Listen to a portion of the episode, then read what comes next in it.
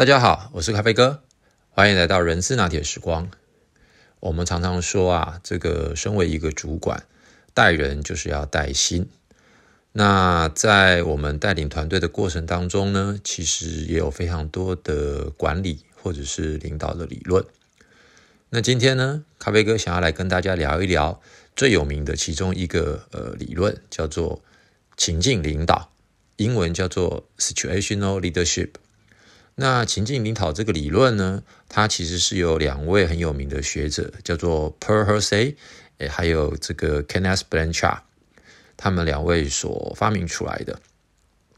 那情境领导他在说的这个理论呢，简单来跟大家做个说明，就是第一，我们都知道员工其实他的绩效表现不外乎就是意愿跟能力。所以呢，我们把它想象成是一个呃四个象限，那就是意愿、能力的高或者是低。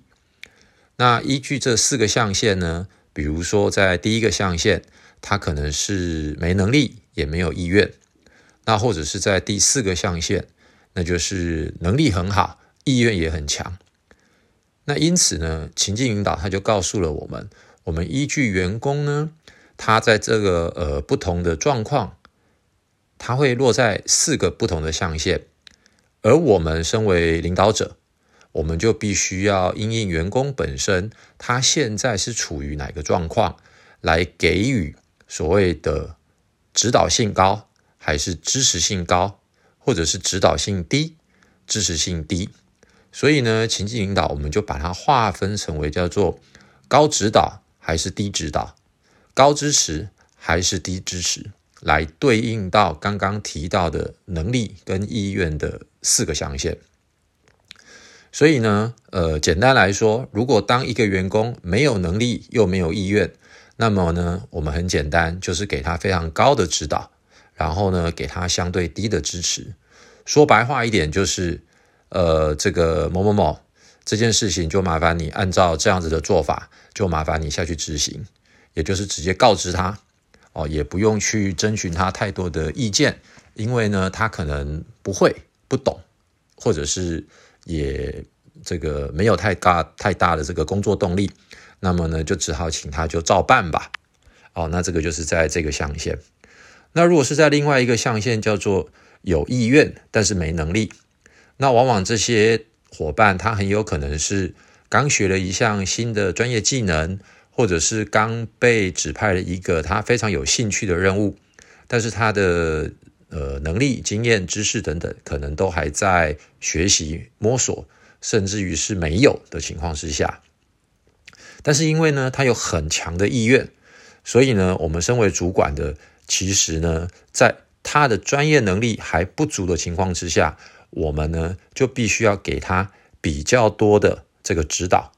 可能可以引导着他。思考，然后呢，一步一步的让他在可能摸索的过程当中，能够逐渐的去建立起属于自己在这个任务的专业能力。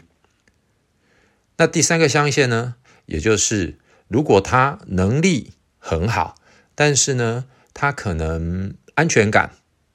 不足，或者是他有一些焦虑，或者是担忧，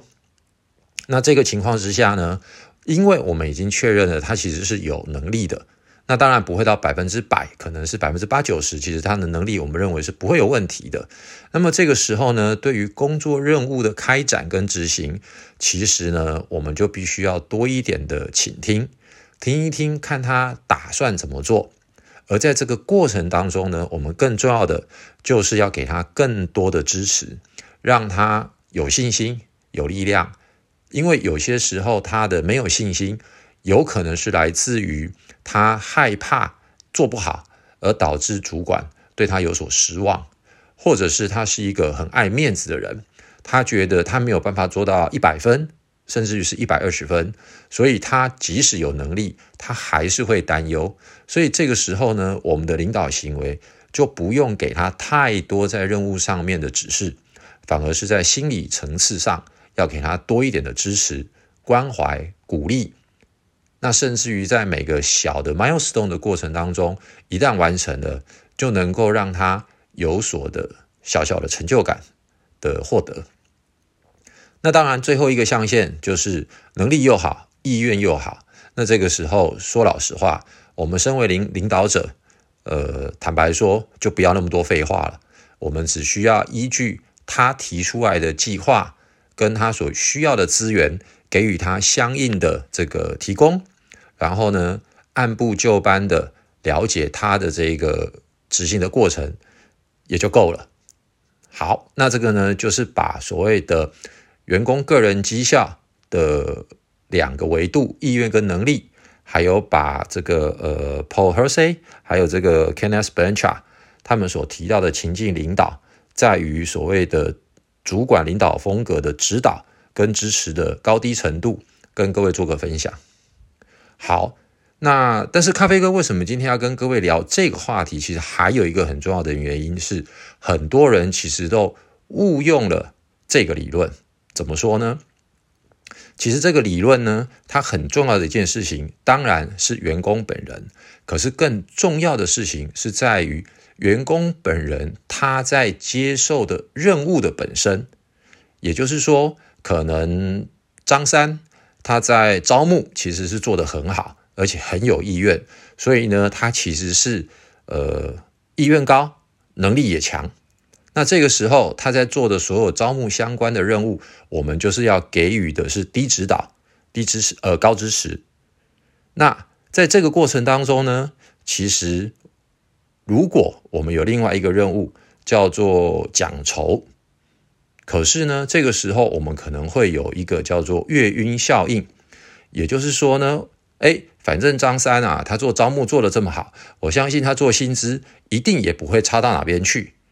那这个时候，由于他可能意愿也不高哦，那能力可能之前也没有受过太多的训练，可能只是对于奖酬有一些基本的了解。结果这个时候呢，我们竟然还是用他原本在执行招募的这个工作的想法来认定他其实是有能力也有意愿的。那这个时候很有可能他在初期他就会开始。这个心理上面也好，或者是在成果上面也好，不如当初的预期。而这个时候，主管我们可能就会觉得：哎，张三，你怎么会这样子呢？以前其实你并不是这样的啊，怎么这件事情你做的不够好？可能我们的内心就会有这样的想法。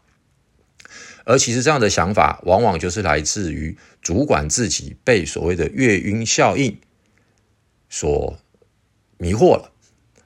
那什么叫月晕效应呢？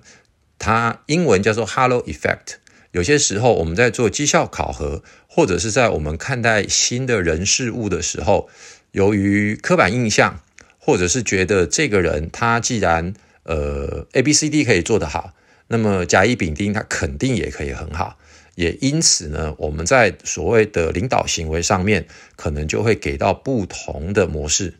那又或甚至是是说，他可能在呃数字方面的任务，他其实不是那么的擅长，所以我们就觉得，哎呀，这个东西他肯定做不好。他连这个都做不好，其实他另外的什么什么专案，我认为他可能也没戏了，他也没办法做得好，就把他一下子打入了人工。